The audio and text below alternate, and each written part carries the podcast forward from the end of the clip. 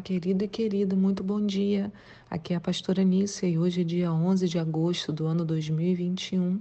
Uma manhã chuvosa aqui para mim, não sei aí onde você está ou em que momento, né? Você vai ouvir essa mensagem.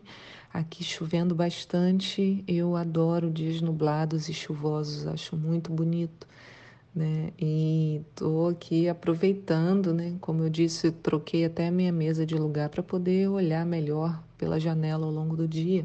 Senão a gente se envolve no trabalho e esquece de contemplar a criação do Senhor. Temos três textos hoje, Deuteronômio 20 e 21 até o verso 9, 1 Samuel 27 e Atos 7, do 23 até o capítulo 8, no verso 1. A nossa pergunta hoje é: você conhece o tempo bíblico em que estamos agora? O mês de Elul. Nessa segunda-feira, no dia 9 de agosto, iniciamos o, no calendário bíblico o mês de Elul. Todo o primeiro dia do mês na Bíblia é chamado Rosh Kodesh, que significa cabeça do mês. Mas este mês, o mês de Elul, é muito especial, porque ele dá início às últimas festividades do ano. Esse é o último mês do ano que vai culminar no Rosh Hashanah, que é o Ano Novo Judaico, que será no dia 6 agora de setembro, e ele é seguido pelo dia do Yom Kippur e a festa dos tabernáculos. Quando Deus estabeleceu o seu calendário com as festas e celebrações semanais, mensais e anuais, ele tinha um, um propósito claro: suscitar a nossa memória, lembrando-nos dos seus feitos em nossas vidas desde a criação do mundo até o dia de hoje. Mas não é apenas isso, a didática de Deus atua também para nos levar mais para dentro, para nos, nos fazer enxergar e exige momentos de reflexão. O salmo, durante esse período, né, é, o Salmo 27 é recitado pelos judeus durante todo o mês de Elu, exatamente agora, né, no período em que estamos. E por que, que eles fazem isso? Para trazer à mente o que chamam do Yamin Noraim, ou o dia, o dia ou os dias de temor. Esses dias de temor são contados como o período de 30 dias até o Rosh Hashanah e mais 10 dias entre o Rosh Hashanah e o Yom Kippur.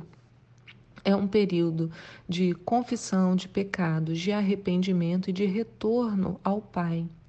Então é costume durante esse mês fazer um balanço das nossas vidas, ouvir o shofar e recitar salmos é, conhecidos como Halel, ou Salmos de Louvor, que vai do 113 ao 119, mas em especial também o Salmo 27. Então, você já parou para pensar que, biblicamente, Deus institui um período de introspecção, de refletirmos onde estamos hoje? É algo lindo assim que Deus nos proporciona. Esse período é conhecido pelos judeus como um mês da graça divina e do perdão. É o momento do retorno ao Senhor, tempo de nos reaproximarmos dele. O toque do chofar nos faz lembrar que o Rei está chegando, nos deixa mais alertas.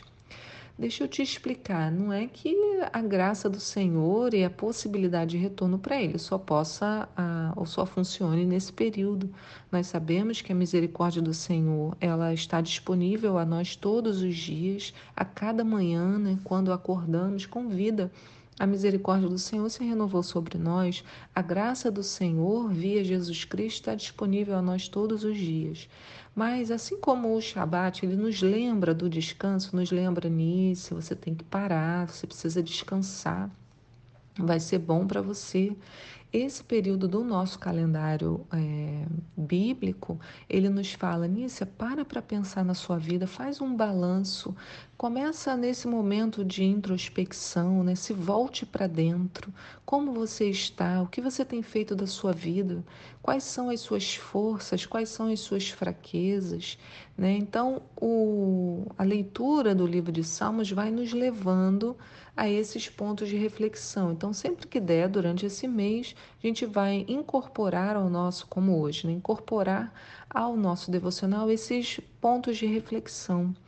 E eu te convido a ouvir o chofar durante todo esse mês, no mínimo, né, como prescrição médica, uma vez ao dia. E ao ouvir, deixe que essas reflexões subam ao seu coração. Se o rei chegasse hoje, eu o reconheceria? Eu estou pertinho dele? Né? Será que eu tenho que fazer esse caminho, esse retorno, que no hebraico se chama techuvá, o retorno ao Senhor? Então, para refletirmos um pouco sobre o Salmo 27, podemos observar como Davi usava as palavras para se aproximar. No verso 4 ele diz: Um anseio manifestei ao Senhor, e sua realização buscarei, que eu possa viver na casa do Senhor todos os dias da minha vida, para contemplar a glória do Senhor e buscar a sua orientação no seu templo. E no verso 8 ele diz: Meu coração compreendeu o teu mandamento, buscai a minha face e por tua presença o meu ser anela. Então, que o nosso coração se deleite no mandamento. O sucesso de Davi não veio de uma capacidade absoluta, veio da submissão e do desejo de estar perto de Deus.